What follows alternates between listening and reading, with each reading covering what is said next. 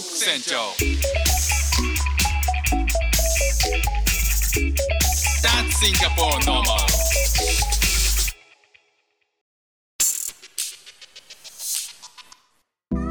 どうもフック船長です。シンガポールで3歳と4歳の息子の子育てをしている主婦です。イラストに挑戦したり歌を歌ったり英語学習のことだったり海外生活で面白いと感じた日本との文化や価値観の違いそこから改めて感じた日本のすごいところなんかをお話ししております。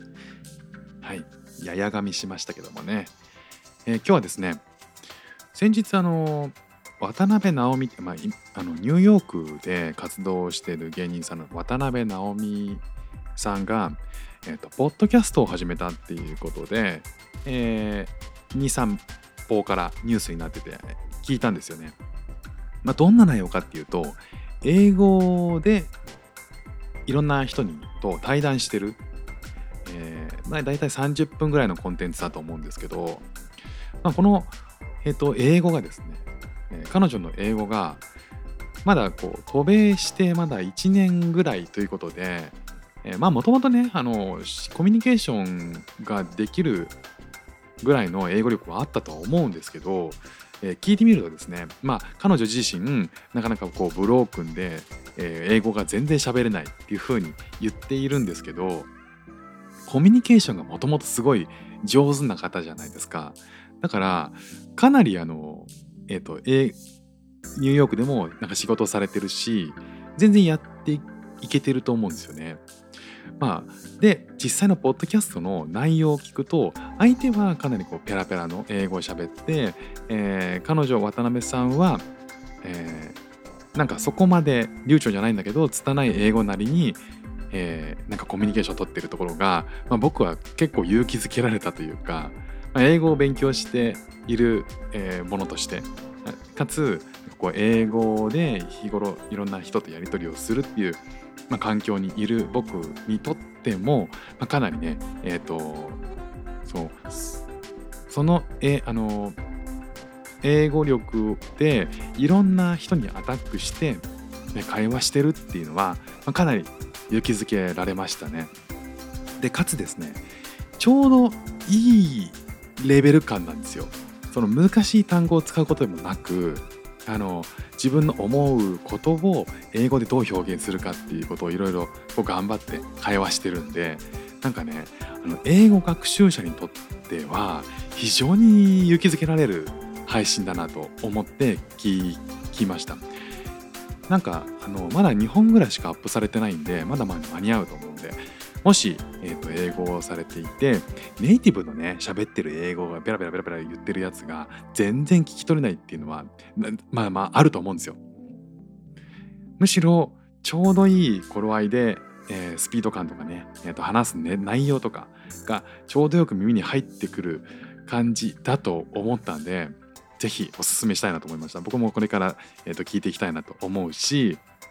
まあ、彼女のこうユニークさというかユーモアたっぷりの会話っていうのが、まあ、日本語でも面白いじゃないですか。それがこう英語で、えー表現するっていうのがどういうことなのかなっていうのも同時に味わえるっていうお得なあのコンテンツだと思いますね。で、えっ、と、まあ感じちょっと話変わるんですけど、えっ、と、うちの妻がの渡辺直美の YouTube を時々見ていると。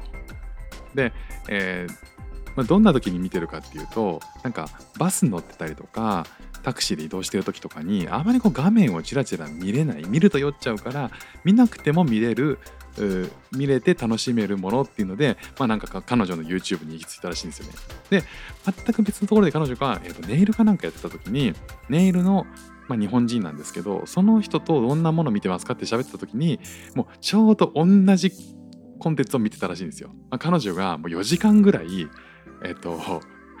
あのライブで喋るっていうだけのやつなんですけどそれをですね、まあ試しに見てみようかなと思ってポッドキャストの流れでジムでね、えーみこうそれを見てたんですよね。そしたらですねあの一人喋りしてるんですけどめちゃくちゃ面白くてえっ、とドバイであの彼女がこうアメリカあの英語を喋る人たちに囲まれた、まあ、インフルエンサーとかセレブたちに囲まれてねえー仕事をしてる時の話をしてて全員がね、えー、と走って、えーカメラの方に向かっていくっていうシーンを撮っていた時に、まあ、渡辺直美さんは一番まあ遅くて、えーみんながゴールした後に、えーこっちを振り返って見てたらしいあ違う。えっ、と違うかな。なんかね監督さんに渡辺直美だけが名前が覚えられて他のインフルエンサーとかセレブたちは覚えられなかった。状態で、えー、と直美だけは覚えやすかったのか。おいじゃあ、えー、と君と君はこっちでこっちでこっちで。じゃあ直美こっち来てよって言った時になんかみんな直美のことそんな知らないけど直美って言われてるぞっていうのでなんか振り返ったらしいんですよ。で直美は、えーゆっくりねそっからこうあのゆっくり歩いてそっちに向かう、まあ、注目を浴びる中で「まあまあ、直美だけど」とか思いながらゆっくり歩いていた時に足元の大きな石に気づかずに結構大きな石につまずいたらしいんですよね。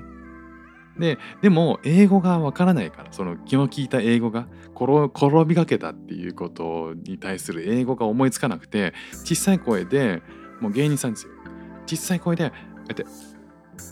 でそのまま体勢を立て直して歩き出したのを見てて僕は笑いが止まらなくなっちゃってジムで鉄アレイを持ち上げてたんですけどどうしましょうこのねあのジムで鉄アレイを持ち上げている時に笑いをこらえて笑いこらえきれずにってなっちゃったんですよね。でも顔は表情変えられなかったんで鉄アレイ大して重くなかったんですけどものすごい重い鉄アレイを持つかのようなちょっと歪んだ顔をして笑いをこらえるっていう 本当にねジムに行って面白い動画とか面白い音声見ちゃダメですね学びました。もう真面目なやつを見なきゃダメだなっていうふうに思いました。渡辺直美の YouTube 見ちゃダメですね。ということで、えー今日もジムに行ってきます。今日も聞いていただきましてありがとうございました。フック船長でした。じゃあまたね。